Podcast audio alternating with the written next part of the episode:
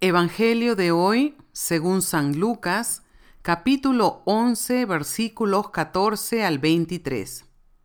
En aquel tiempo Jesús expulsó a un demonio que era mudo.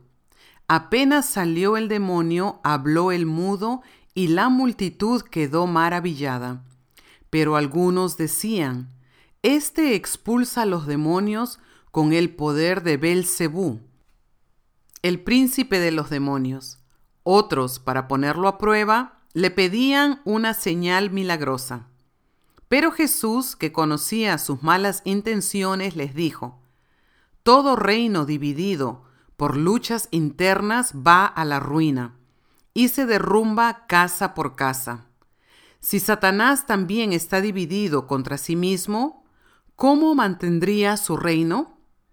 Ustedes dicen que yo arrojo a los demonios con el poder de Belcebú. Entonces, ¿con el poder de quién los arrojan los hijos de ustedes? Por eso, ellos mismos serán sus jueces. Pero si yo arrojo a los demonios con el dedo de Dios, eso significa que ha llegado a ustedes el reino de Dios.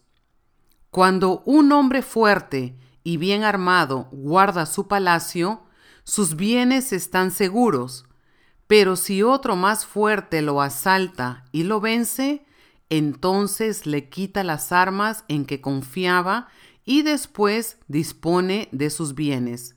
El que no está conmigo está contra mí, y el que no recoge conmigo desparrama.